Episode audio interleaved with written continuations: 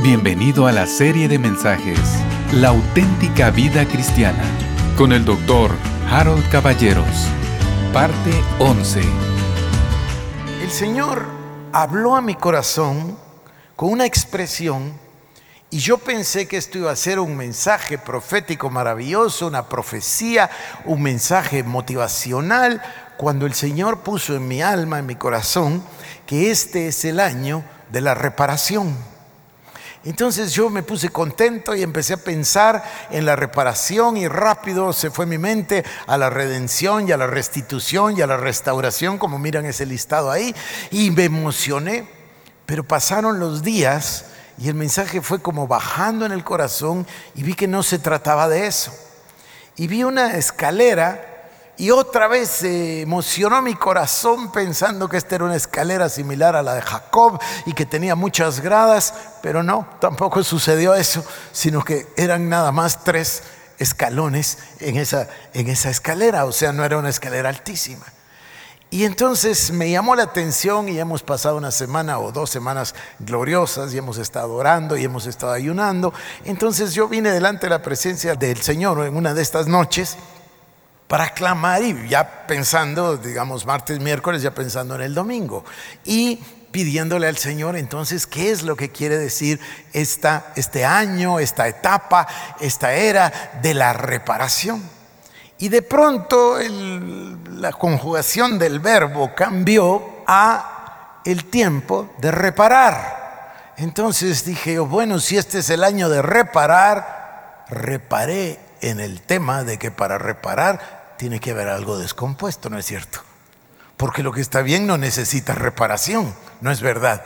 Entonces me sorprendí muchísimo y pensé, bueno, entonces, ¿cómo es el mensaje profético? ¿Cómo es el tema? Si el Señor nos está hablando de entrada, de reparar, es, porque miren, reparar es arreglar algo que está estropeado. Reparar es enmendar, corregir o remediar. Entonces necesariamente tenemos que tener la previa realización, el apercibimiento de que algo no está bien y eso es lo que necesita reparación. Claro, la buena noticia es que Dios nos está anunciando de que Él lo va a reparar y de que Dios nos está invitando a participar de un proceso de reparación.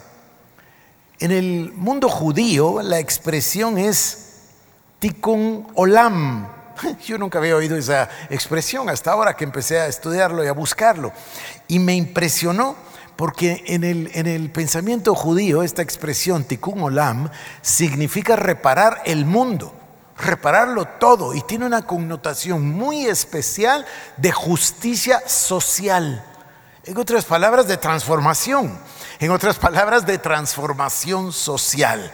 Así que me, me impresionó muchísimo y les quiero contar que este tema tan recurrente en mí que he trasladado a ustedes durante tantos años, de esa paradoja que me confunde tanto y que me preocupa tanto, bueno, finalmente en los últimos dos años ha ido encontrando solución y hoy creo que pudiera yo decirles que alcancé la respuesta final. ¿A qué me refiero?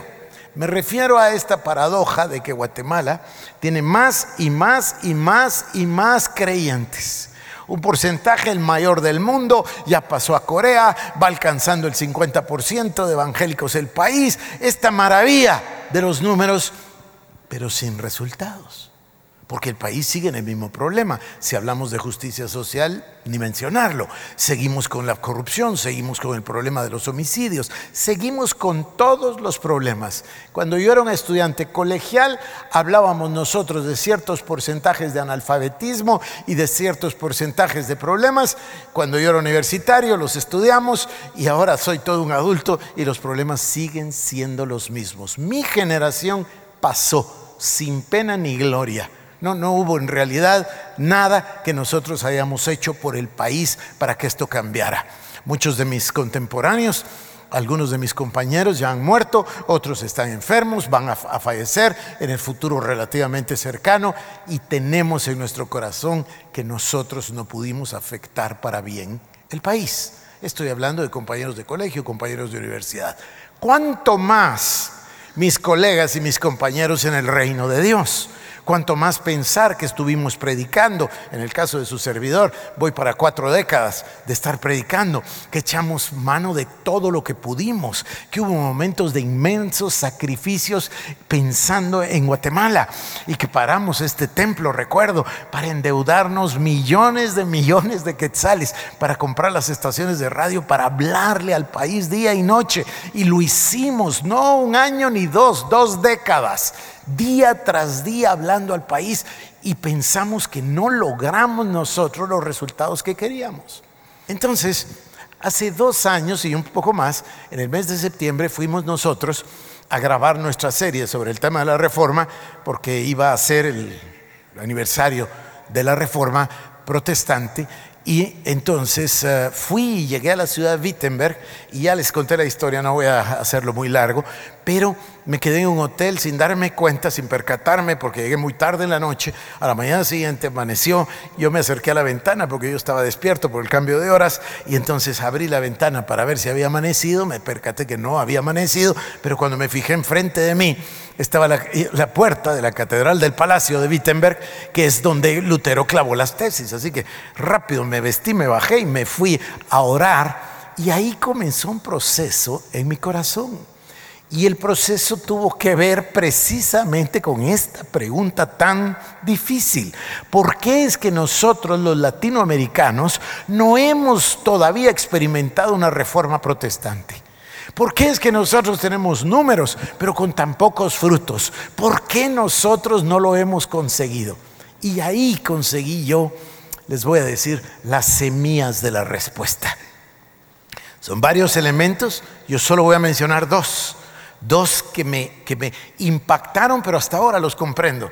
Me he tardado en comprenderlos. La primera me di cuenta de que en realidad la, la, reforma protestante había sido gestada, realizada y manifiesta por, por la clase más educada. ¿A qué me refiero?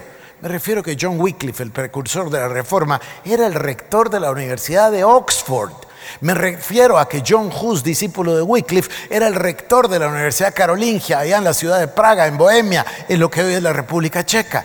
Me doy cuenta de que Lutero fue profesor universitario toda su vida, todos los días. Nunca dejó de ir a la universidad. De hecho, cuando nosotros vamos y vemos ahí en Wittenberg su casa, queda una cuadra, una cuadra y tantos, creo que no llega a una cuadra, de la sede de la universidad. Igual Calvino, Calvino fundó lo que hoy es la Universidad de Ginebra, que en su tiempo se llamó la Academia. Es decir, era una gente profunda, eh, profunda en el sentido de la reflexión, el pensamiento, el estudio acerca de la palabra de Dios. En Estados Unidos y Norteamérica, en general, no solo Estados Unidos, lo mismo se repite cuando estudiamos el tema yo de los puritanos en Nueva Inglaterra, cuando me estudié el tema de la influencia de la iglesia y del cristianismo en la fundación de las colonias americanas y eventualmente lo que se llama Estados Unidos. Ahí los que vinieron, las personas, los peregrinos, los que vinieron eran gente del más alto nivel de educación. Les decían en inglés los divines, de divinidad, porque habían sacado, habían estudiado divinidad. Todos venían graduados o del Emmanuel College o del otro colegio en, en Balliol, en, en Oxford, en Cambridge, eran gente verdaderamente profunda en su pensamiento. Nosotros no tuvimos eso, no tuvimos esa dicha. Por el contrario, nosotros tuvimos ciertos problemas. Las personas que emigraron al norte de Estados Unidos y poblaron Norteamérica eran parejas. Los que venían en el barco, en el Mayflower, eran familias. Incluso se recuerdan que una de las señoras dio a luz en el trayecto.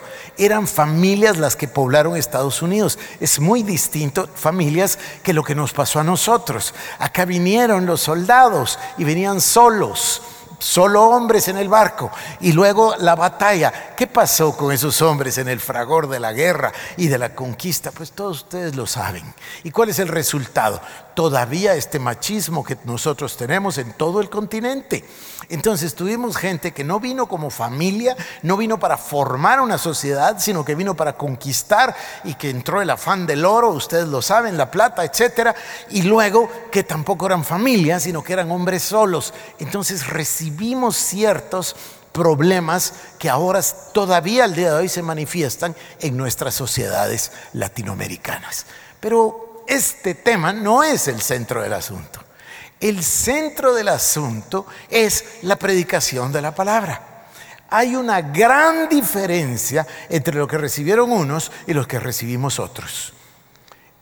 ¿A qué me refiero? Este es el problema en realidad, este es el meollo del asunto. Se llama la predicación selectiva. La predicación selectiva consiste en la búsqueda de un pasaje, de un versículo o de una idea y predicarlo. Y eventualmente se termina totalmente fuera de contexto. Entonces era lo normal que nosotros escucháramos, ah, entonces Juan 10:10, 10, ah, entonces Juan 3:16, y casi que resulta imposible de evitar que el ser humano se decanta por todas las bendiciones, porque a la gente lo que le gusta son las bendiciones, a la gente no le gusta que, el Señor nos llame la atención, a lo que nos gusta escuchar es lo que nos gusta escuchar, entonces se convierte en un ministerio de motivación, no uno de predicación expositiva. Predicación selectiva es tomar un pasaje y predicarlo. Ahora, ¿cuál es la diferencia entre la palabra selectiva y la palabra expositiva? La palabra selectiva, como aprendí yo, es una cosa empírica, no educada, es empírica.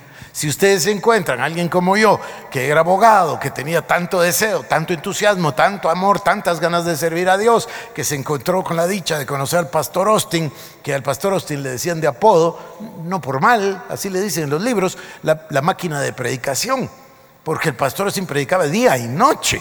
Día y noche entonces le pusieron de apodo la máquina de, preaching machine, le pusieron. Todavía tengo los libros donde lo dice. Entonces yo aprendí de esa manera. Y si ustedes encuentran a alguien que se lo cuente y un poco articulado y coordinado, pues entonces se, genera un ministerio de, de predicación. Y el ministerio de predicación inmediatamente genera un ministerio, exista o no exista, rápido le dicen evangelista o le dicen pastor. Miren, yo he estado, yo lo he visto con mis propios ojos en África en la cruzada ustedes lloran de ver esos números. Pero el día siguiente están otra vez con el brujo. Idéntico que aquí. Igualito. ¿Por qué? Porque este mensaje de la predicación selectiva no es lo óptimo. No contiene el panorama de la palabra de Dios. No toma en cuenta el plan completo de Dios, sino que escoge. Ahora, lo peor de eso es que el mensaje selectivo de la palabra tenía un riesgo y ahora ya nos alcanzó. El riesgo que tiene el mensaje selectivo, mire que esto me tardé décadas en, entenderlo. Yo leía el pasaje una y otra vez de comezón de oír, pero no había entendido esto así. El problema de la predicación selectiva es que se va dirigiendo exactamente a lo que la gente quiere oír. Y después se convierte en el mensaje que la gente quiere escuchar. Yo no sé si saben esto que les voy a decir. El presidente Clinton fue el primer presidente de la historia de Estados Unidos que reconoció públicamente que había gobernado exclusivamente por las encuestas. Entonces ellos tenían encuestas todos los días y él hacía lo que la gente quería. La popularidad de él, aún el día de hoy, es increíble. Pero no hacen lo que se necesita, sino hacen lo que la gente quiere. Ese es el vicio de la predicación selectiva. La predicación selectiva se convierte en algo que nos va, eh, lejos de bendecir, nos va en realidad a llevar problemas. A ver, en palabras de Derek Prince, muchos miembros pero pocos discípulos. Derek Prince con ese modo que tiene, yo se los comenté el otro día, dice, ahora está de moda, dice, bueno, murió hace años, así que esta predica debe ser de hace 20 años. Dice, está de moda, las iglesias grandes son muy importantes, entonces uno le dice, cuénteme cuántos miembros tiene, dice, tengo 5 mil. Entonces yo, dice él, con mi humor característico, le pregunto, ¿y cuántos uh, de esos miembros son cristianos? ¿Cuántos discípulos tiene? Dice, yo calculo, dice el que si hay 5 mil miembros debe haber unos 50 discípulos. Porque es una gran diferencia entre ser miembro y ser discípulo. ¿Cuál es la gran diferencia? Venga conmigo Santiago capítulo número 2 y voy a leer verso 14 en adelante. Dice, Santiago 2, 14. Hermanos míos, ¿de qué aprovechará si alguno dice que tiene fe y no tiene obras? ¿Podrá la fe salvarle? Y si un hermano o una hermana están desnudos y tienen necesidad de mantenimiento de cada día, y alguno de vosotros les dice, id en paz, calentados y saciados, pero no les das las cosas que son necesarias para el cuerpo, ¿de qué aprovecha? Así también la fe, si no tiene obras, es muerta en sí mismo. Pero alguno dirá, tú tienes fe y yo tengo obras. Muéstrame tu fe sin tus obras y yo te mostraré mi fe por mis obras. Tú crees que Dios es uno, bien haces. También los demonios creen. Mas quieres saber, hombre vano, que la fe sin obras es muerta.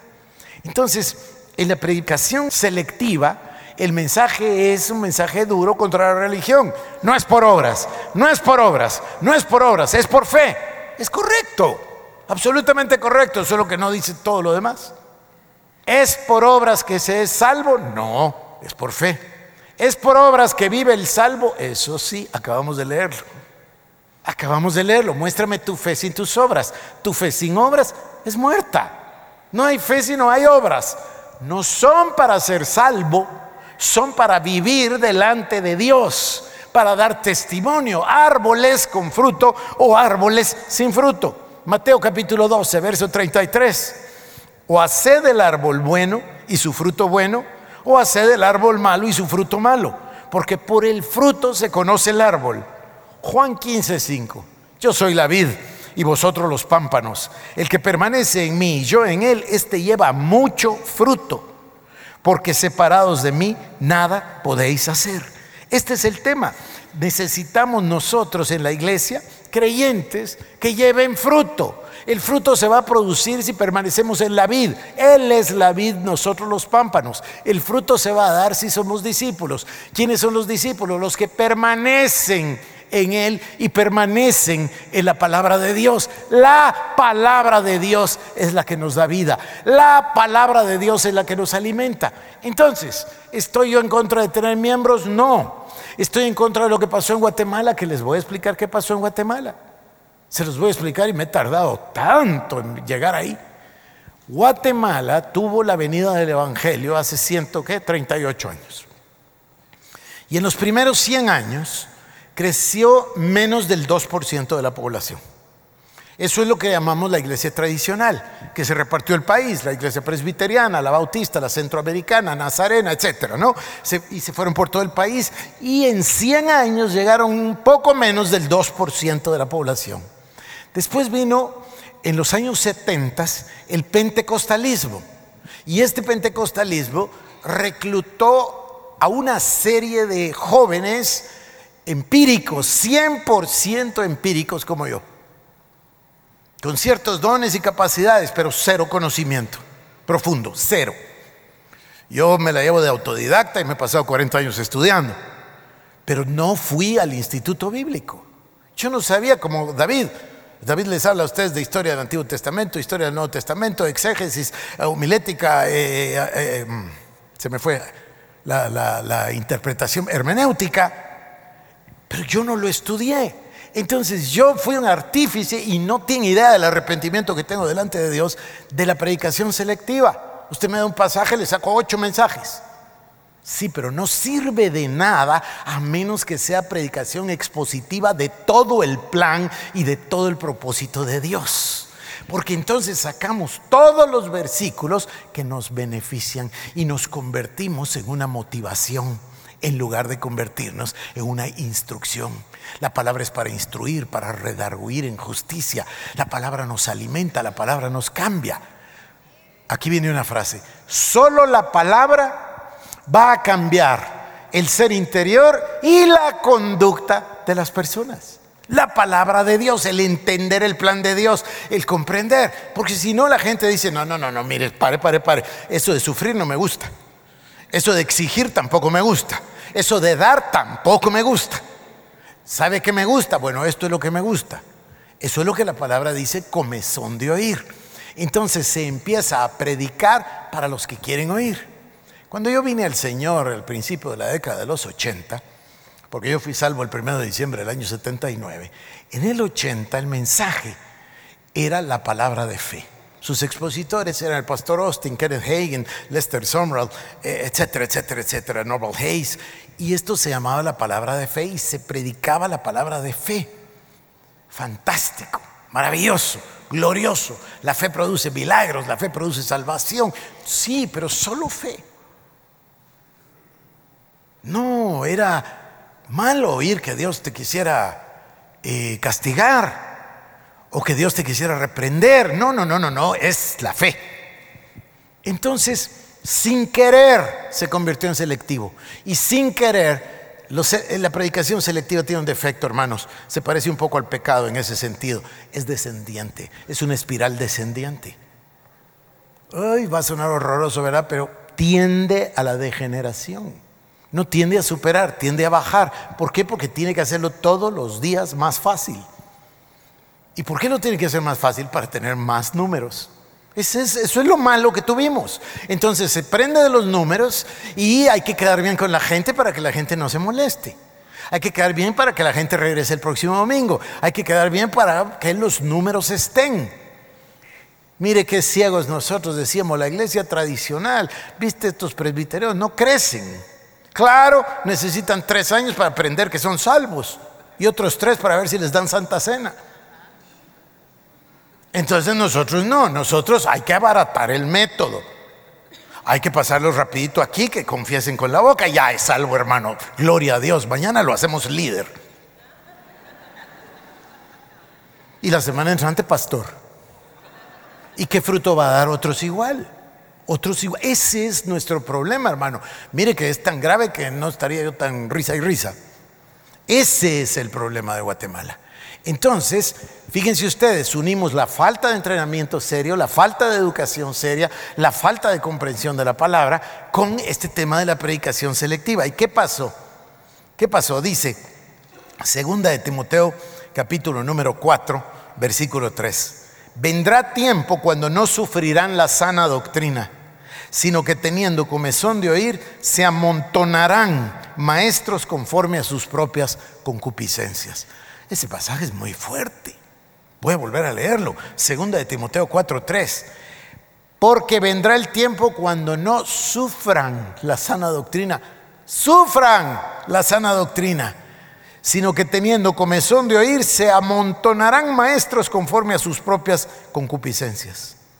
Cuando esto sucede, lo natural es que el mensaje descienda.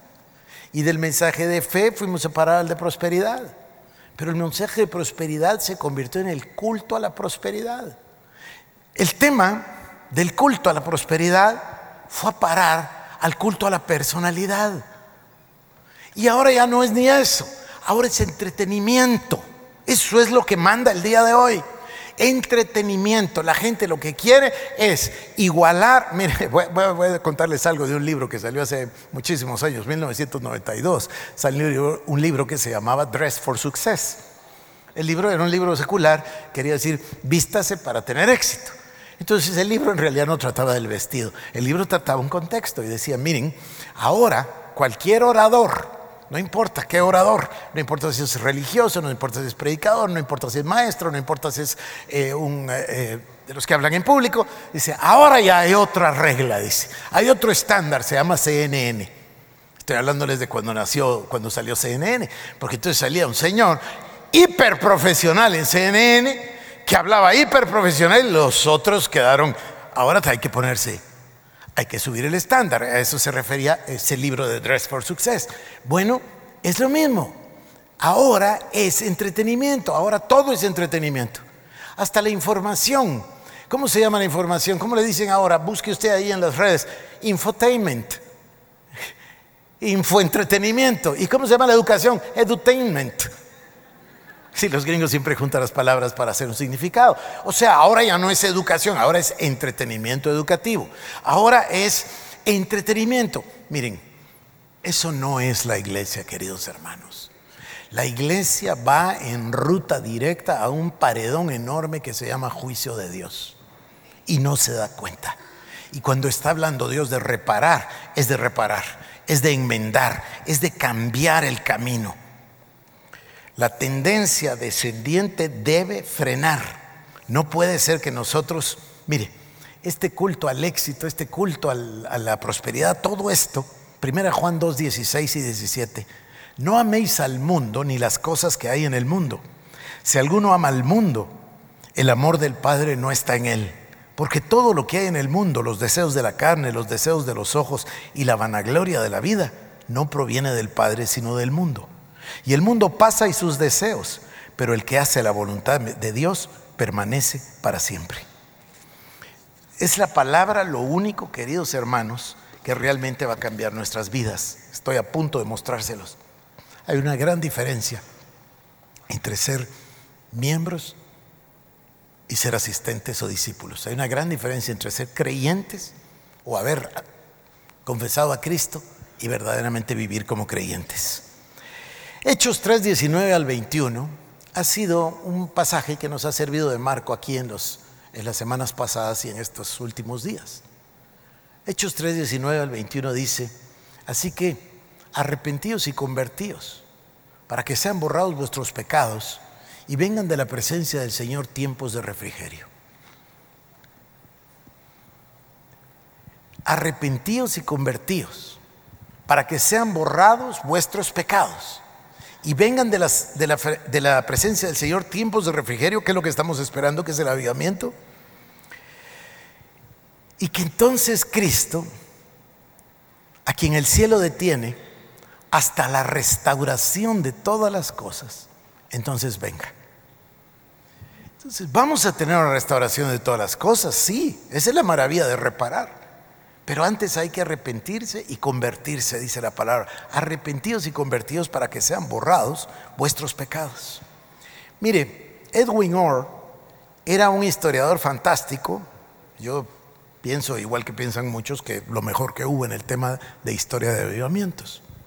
Y el 21 de abril de 1987 predicó un mensaje por la noche que se volvió tan famoso el mensaje por lo bueno del mensaje y porque al día siguiente él se fue con el Señor. Y en el mensaje él cita a William Castles. William Castles era un misionero allá en Sichuan, en China, cuando hubo un avivamiento. Y este misionero usaba una frase que yo quiero sembrar en su corazón el día de hoy, ahora que estoy terminando mi introducción. Y la frase es, el avivamiento es como el día del juicio.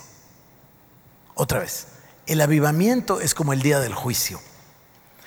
Un avivamiento es como el día del juicio. Nosotros tenemos la idea de que un avivamiento es una cosa extraordinaria donde todo el mundo está feliz y, se ríe y da vueltas y... No, no, no, no, no. El avivamiento es la visitación de la presencia de Dios. Y cuando la presencia de Dios, ¿qué dice el profeta? Muerto soy, mis ojos vieron a Dios. Mi pecado está delante de mí, soy hombre inmundo de labios. Y Dios tuvo que tomar un tizón, recuerdan, para sellar sus labios, para perdonarlo. Yo estoy orando por avivamiento y yo voy a orar hasta el último hálito de mi vida para que haya avivamiento en Guatemala. Pero el día que venga el avivamiento va a venir Dios. Y ese día vamos a caer en el Espíritu. Pero ¿sabe cómo? Espéreme un momento. Ahora se le dice caer en el Espíritu a caer para atrás. Y la mayoría ni se cae, los votan. Hay que ser franco. Hay que ser absolutamente franco. Antes no se caían para atrás, se caían para adelante. Cuando el término se hizo popular, caer en el Espíritu, caían sobre la nariz. ¿Por qué caían sobre la nariz? Porque la presencia de Dios venía y caían sobre sus pecados. Eso es. Eso es. Ah, voy a morirme porque soy hombre pecador. Y yo no estoy juzgando a nadie, estoy hablando de mí. Y necesito, y si voy a ver a Dios, necesito su gracia y su perdón y la sangre de Cristo. Entonces, hermanos, va a haber avivamiento, sí. Pero va a haber avivamiento a través de dos cosas y yo los quiero llevar a ustedes. Vengan conmigo, por favor, a Segunda de Reyes 22. ¿Va a haber avivamiento? Sí, lo va a haber. ¿Y cómo es el avivamiento? ¿Y por qué viene el avivamiento? Las dos cosas. El avivamiento va a venir a través de una sola cosa. Su palabra. Esa es la condición. Y después viene su presencia. Miren entonces. Capítulo número 22 dice, voy a tener que leer rápido. Cuando Josías comenzó a reinar era de ocho años y reinó en Jerusalén 31 años. El nombre de su madre fue Gedida, hija de Adaía de Boscat. E hizo lo recto ante los ojos de Jehová y anduvo en todo el camino de David su padre sin apartarse a derecha ni izquierda. A los 18 años del rey Josías envió el rey a hijo de Asalia, hijo de Mesulam, escriba a la casa de Jehová, diciendo, ve al sumo sacerdote Hilcías y dile que recoja el dinero que han traído a la casa de Jehová, que han recogido del pueblo los guardianes de la puerta, y que lo ponga en manos de los que hacen la obra, que tienen a su cargo el arreglo de la casa de Jehová, y que lo entreguen a los que hacen la obra de la casa de Jehová para reparar las grietas de la casa, a los carpinteros, maestros y albañiles para comprar madera y piedra de cantería para reparar la casa y que no se les tome cuenta del dinero cuyo manejo se les confiare, porque ellos proceden con honradez. Hasta aquí todo es normal, ¿no? Es un mantenimiento. Versículo 8. Entonces dijo, el sumo sacerdote Hilcías al escriba Zafán, he hallado el libro de la ley en la casa de Jehová. O sea que el libro estaba escondido, perdido por alguna parte y lo tuvieron que encontrar los carpinteros y los albañiles. Voy a volver a leer. Entonces dijo el sumo sacerdote Hilcías al escriba Safán, he hallado el libro de la ley en la casa de Jehová. E Hilcías dio el libro a Safán y lo leyó. Y viniendo luego el escriba Safán al rey, dio cuenta al rey y dijo, tus siervos han recogido el dinero que se halló en el templo y lo han entregado en poder de los que hacen la obra, que tienen a su cargo el arreglo de la casa de Jehová. Asimismo el escriba Safán declaró al rey diciendo, el sacerdote Hilcías me ha dado un libro y lo llamó Safán delante del rey.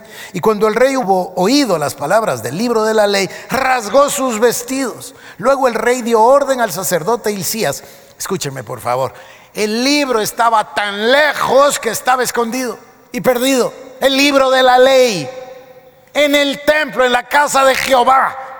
Pero ya estaba tan escondido que ya nadie tenía memoria de él. Entonces, oh sorpresa, encontraron el libro de la ley y lo trajeron. Entonces le dijeron al rey, resulta que ahí hay un libro. Y se lo leyeron y él lo oyó.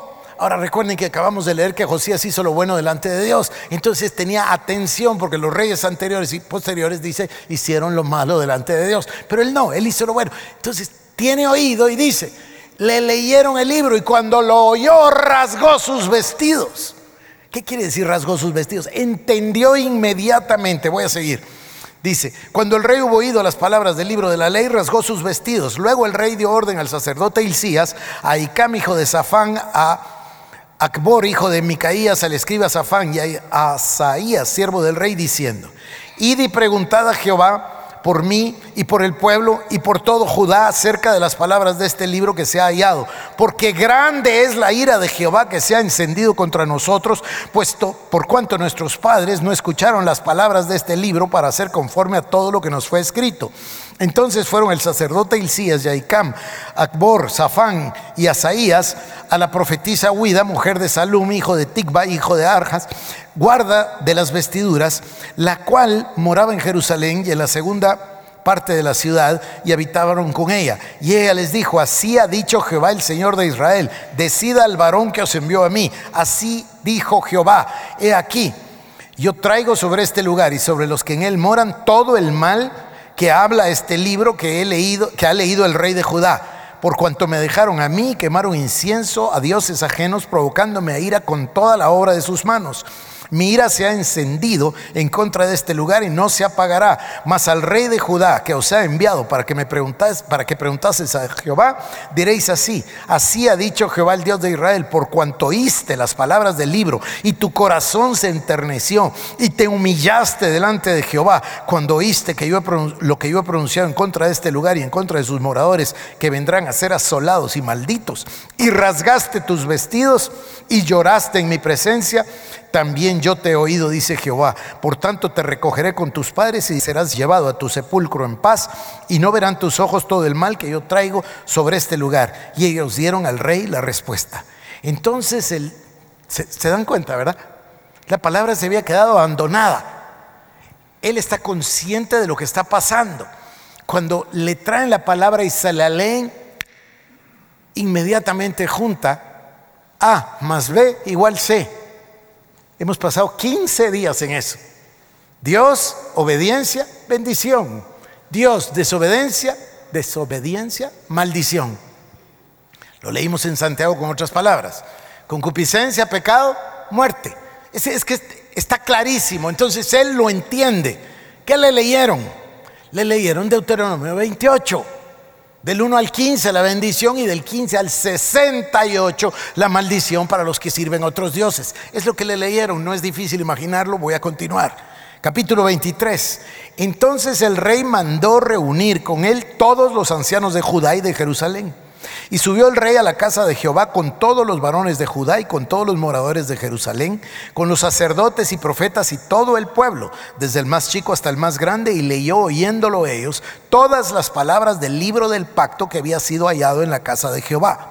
Y poniéndose el rey en pie junto a la columna, hizo pacto delante de Jehová de que irían en pos de Jehová y guardarían sus mandamientos, sus testimonios y sus estatutos con todo el corazón y con todo el alma y que cumplirían las palabras del pacto que estaba escrito en aquel libro. Y todo el pueblo confirmó el pacto. Esto es Hechos 3, 19 al 21. Arrepentidos y convertidos para que sean borrados vuestros pecados, para que vengan de la presencia del Señor tiempos de refrigerio. Esto es lo que antecede al avivamiento. Esto es lo que antecede a la bendición de Dios el realizar que las cosas estaban mal y repararlas, enmendar. ¿Dónde voy? Versículo 4. Entonces mandó al sumo sacerdote Isías y a los sacerdotes de segundo orden, quiero que pongan atención a esto, es impresionante, y a los guardianes de la puerta, escuchen, que sacasen del templo de Jehová todos los utensilios que habían sido hechos para Baal, para Acera y para todo el ejército de los cielos y los quemó fuera de Jerusalén en el campo de Cedrón e hizo llevar las cenizas de ellos a Betel. Y quitó a los sacerdotes idólatras que habían puesto los reyes de Judá para que quemasen incienso en los lugares altos, en las ciudades de Jehová y en los alrededores de Jerusalén. Y asimismo a los que quemaban incienso a Baal, al sol y a la luna y a los signos del zodíaco y a todo el ejército de los cielos. Hizo también sacar la imagen de acera de fuera de la casa de Jehová fuera de Jerusalén al valle del Cedrón y la quemó en el valle del Cedrón y la convirtió en polvo y echó el polvo sobre los sepulcros de los hijos del pueblo. Además derribó los lugares de prostitución idolátrica que estaban en la casa de Jehová, en los cuales habían tejían las mujeres tiendas para acera e hizo venir todos los sacerdotes de la ciudad de Judá y proclamó los lugares altos donde los sacerdotes quemaban incienso desde Jeba hasta Beerseba y derribó los altares de las puertas que estaban en la entrada de la puerta de Josué, gobernador de la ciudad, que estaban a mano izquierda en la puerta de la ciudad. Pero los sacerdotes de los lugares altos no subían al altar de Jehová en Jerusalén, sino que comían panes sin levadura entre sus hermanos. Asimismo profanó a Tofet, que está en el valle del hijo de Inón, para que ninguno pasase a su hijo o a su hija eh, por fuego a Moloc. Quitó también los caballos que los reyes de Judá habían dedicado al sol a la entrada del templo de Jehová junto a la cámara de Natán Meleque, eunuco, el cual tenía a su cargo los ejidos y quemó al fuego los carros del sol. Derribó además el rey los altares que estaban sobre la azotea de la sala de Acaz que los reyes de Judá habían hecho y los altares que habían hecho Manasés en los dos atrios de la casa de Jehová. Y de ahí corrió y arrojó el polvo al arroyo del Cedrón.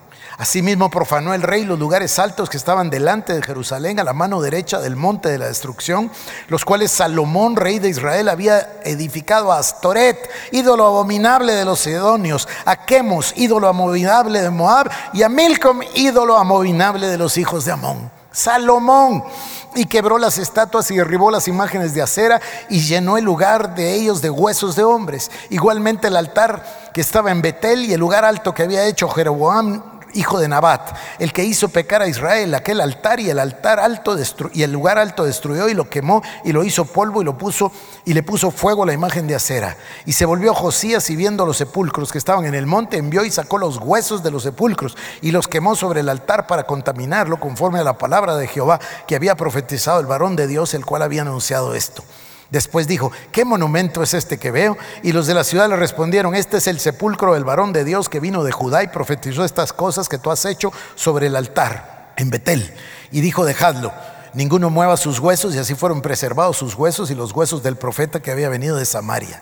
Y todas las casas de los lugares altos que estaban en las ciudades de Samaria, las cuales habían hecho los reyes de Israel para provocar a Ira, las quitó también, a Ira. Hizo eh, con ellas como había hecho en Betel. Mató además sobre los altares a todos los sacerdotes de los lugares altos que estaban ahí y quemó sobre ellos los huesos de hombres y volvió a Jerusalén. Entonces mandó el rey a todo el pueblo diciendo, haced la Pascua a Jehová vuestro Dios conforme lo que está escrito en el libro de este pacto. No había sido hecha tal práctica desde los tiempos en que los jueces gobernaban a Israel, ni en todos los tiempos de los reyes de Israel y de los reyes de Judá. A los 18 años del rey Josías fue hecha aquella Pascua de Jehová en Jerusalén. Asimismo barrió Josías a los encantadores, adivinos y terafines y todas las abominaciones que se veían en la tierra de Judá y en Jerusalén, para cumplir las palabras de la ley que estaban escritas en el libro que el sacerdote Hilcías había hallado en la casa de Jehová. No hubo otro rey antes que él que se convirtiese a Jehová de todo su corazón, de toda su alma y de todas sus fuerzas, conforme a toda la ley de Moisés, ni después de él nació otro igual. Con este gesto Jehová no desistió del ardor con que su gran ira se había encendido contra Judá por todas las provocaciones con que Manasés le había irritado. Y dijo Jehová, también quitaré de mi presencia a Judá, como quité a Israel, y desecharé a esta ciudad que había escogido, a Jerusalén, y a la casa de la cual había yo dicho, mi nombre estará ahí. Los demás hechos de Josías y todo lo que hizo, ¿no está todo escrito en el libro de las crónicas de los reyes de Judá? Etcétera. La ley había pasado a un lugar escondido Acera había entrado a la casa de Jehová. El hombre más sabio de toda la historia había hecho adentro de la casa de Jehová monumento y altar para los dioses de los fenicios y de, los de Amón. Acabamos de leerlo. ¿Por qué? Porque la palabra había perdido su lugar. Cuando leyó la palabra, se rasgó los vestiduras y dijo, muertos somos. Porque se dio cuenta, ¿saben qué nos pasa a nosotros? Que en esa predicación selectiva hemos llegado a estar tan obnubilados que muchísimos imprudentes dicen, ah, es que ese es el Antiguo Testamento. Es que ahora vivimos en la gracia. Lo que no se dan cuenta es que aquí habían pasado cientos de años antes de este momento. El juicio no se da en dos días. La persona que peca dice, pues la verdad es que pequé ayer y no me pasó nada. La verdad es que pequé dos veces y no me ha pasado nada. Pero hermanos, este mensaje es para decirles a ustedes que este es el año de reparar porque vamos directo a toda velocidad hacia un paredón que se llama juicio de Dios. Primera de Pedro, capítulo 4, versículo 17. El juicio de Dios viene, hermanos. Y si el juicio de Dios, fíjese, lo, voy a leer, a mí esto me parece uno de los pasajes más impresionantes de, la Biblia. Acompáñeme, léalo conmigo, por favor, Primera de Pedro, capítulo 4. Porque es tiempo de que el juicio de Dios comience por la casa de Dios. Y si primero comienza por nosotros, ¿cuál será el fin de aquellos que no conocen, que no obedecen al Evangelio? El juicio está a punto de comenzar pero va a comenzar adentro de la casa del Señor. Dice, el juicio está a punto de comenzar y comenzará por la casa de Dios. Ahora, si el juicio comienza con nosotros, ¿cuál será el fin de aquellos que no obedecen al Evangelio de Jesucristo? Eso está por venir. Y en la misericordia divina nos está hablando como le habló a Josías pero está pidiendo una respuesta, una reacción. ¿Cuál es la reacción? ¿Va a ser la reacción suya como la reacción de Josías? ¿Va usted a decir, Señor Dios Todopoderoso, rasgo mis vestidos y caigo al piso aquí para pedirte perdón, para hacer pacto contigo? Me voy a parar ahí en la puerta, Señor, para que todo el pueblo me mire. No el pueblo, para que mi familia me vea, para que mis hijos me vean. Quiero redimir a mi familia, quiero redimir a mi descendencia. Quiero que seamos libres del juicio porque abandonamos tu palabra, la dejamos a un lado, pero tú en tu misericordia nos estás llamando de vuelta, nos estás diciendo que es el tiempo de la reparación. Señor, yo quiero reparar mi vida. Yo les decía a ustedes, no podemos hacer nada con todo el planeta, no podemos hacer nada con toda la tierra, no podemos hacer nada con los conflictos de las guerras en Irak y en Irán. Lo único que podemos hacer es tomar un absoluto dominio, 100% de autoridad y control sobre este pedazo de tierra que somos cada uno de nosotros. La obligación es este pedazo, soy yo delante de Dios. El Señor espera una reacción. El Señor espera que nos arrepintamos y que nos convirtamos para que sean borrados nuestros pecados, para que vengan de la presencia del Señor tiempos de refrigerio y el avivamiento se manifieste. Y Dios dice que es un tiempo de reparación, un tiempo de ordenar la casa. Y las personas que van a venir en el avivamiento y que van a ser cientos de millares, van a ser creyentes que vienen de verdad ser creyentes, arrepentirse de haber pasado el tiempo y perdido el tiempo oyendo lo que querían oír, en lugar de atender a la voz de Dios, en lugar de atender a la palabra de Dios. Dios Todopoderoso. La pregunta es, la pregunta es, ¿qué vamos a contestar? ¿Qué vamos a responder? Porque Dios está hablándonos. Yo lo veo exactamente el mismo caso. La palabra se fue quedando, quedando, quedando. Que se predica la palabra, sí, selectivamente. Que se predica lo que gusta. Que se predica lo que atrae. No la palabra, o como diría Pablo, mejor con Pablo, el consejo completo de la palabra de Dios. Eso es lo que dice Pablo.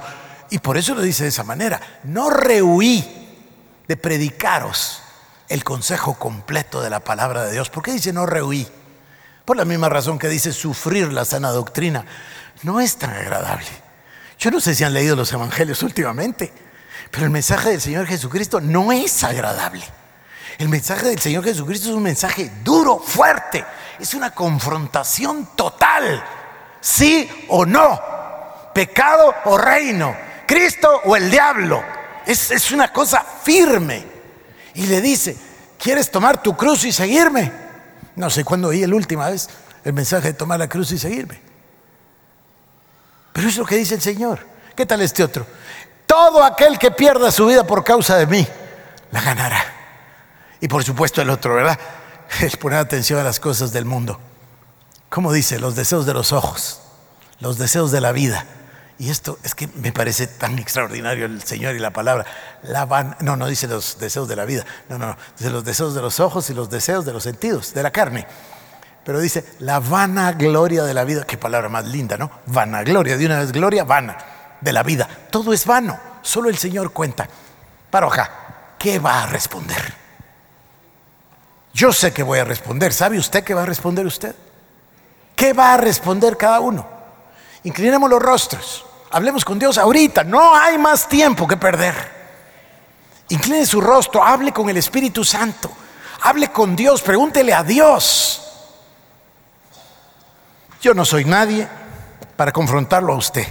Yo le enseñé la palabra y le leí dos capítulos enteros del libro de Segunda de Reyes, casi completos. Mire usted qué hace con lo que yo le leí. Voy a leer el Salmo 51. Esta es una situación similar en la cual el rey David ora este salmo después de que vino a él el profeta Natán a recordarle su pecado.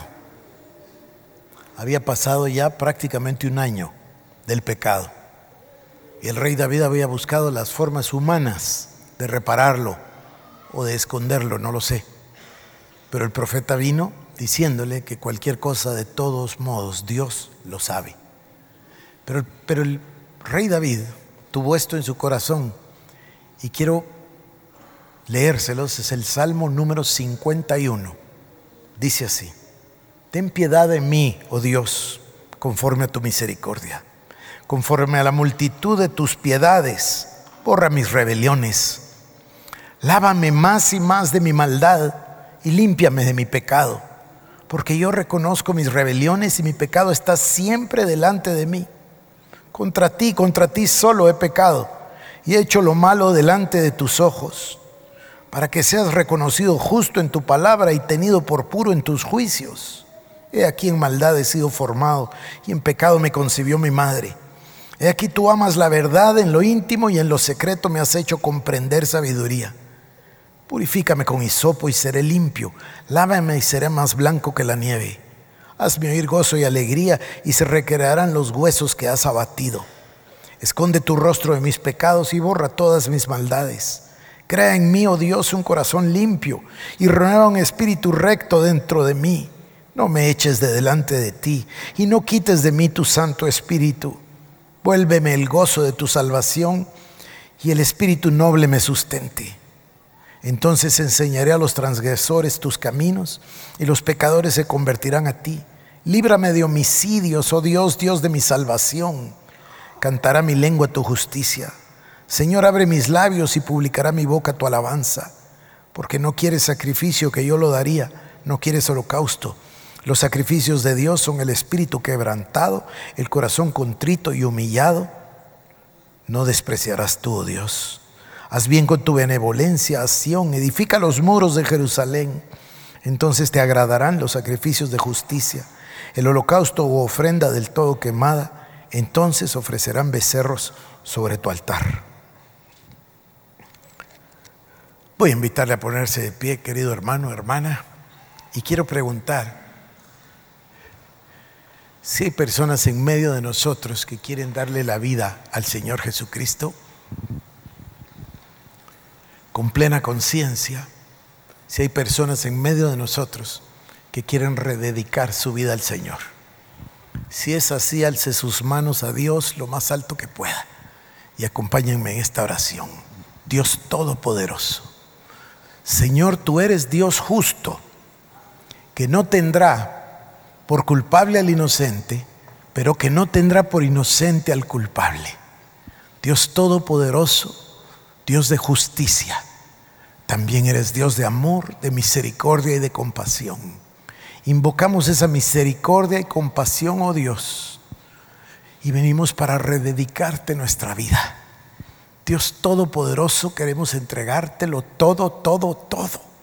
Aquí estoy, Señor, delante de mí para decirte, Señor, heme aquí, haz conmigo lo que tú quieras, Padre. Estoy dispuesto a perder mi vida, estoy dispuesto a tomar mi cruz, estoy dispuesto a lo que sea, Padre, para ganarte a ti. Dios de los cielos, nos rededicamos o me rededico a ti, 100% de mi ser, Señor. Y no son palabras vacías, Padre. Es el propósito de mi vida. Que la bendición de Dios Todopoderoso, Padre, Hijo y Espíritu Santo, vengan sobre cada uno de vosotros el día de hoy. Y oramos con el apóstol Pablo, doblando nuestra rodilla como él dice, clamándole a Dios que os dé espíritu de sabiduría y de revelación en el conocimiento del Hijo de Dios, en el conocimiento del Verbo en el conocimiento de la palabra, en el conocimiento de Cristo. Y Señor, toma nuestro corazón, Dios poderoso, y obra como el alfarero en este barro que somos cada uno de nosotros. En el nombre de Jesús oramos. Amén. Amén. Escuchaste un mensaje de la serie La auténtica vida cristiana si quieres saber más de Ministerios El Shaddai u ofrendar, visita iglesiaelshaddai.org.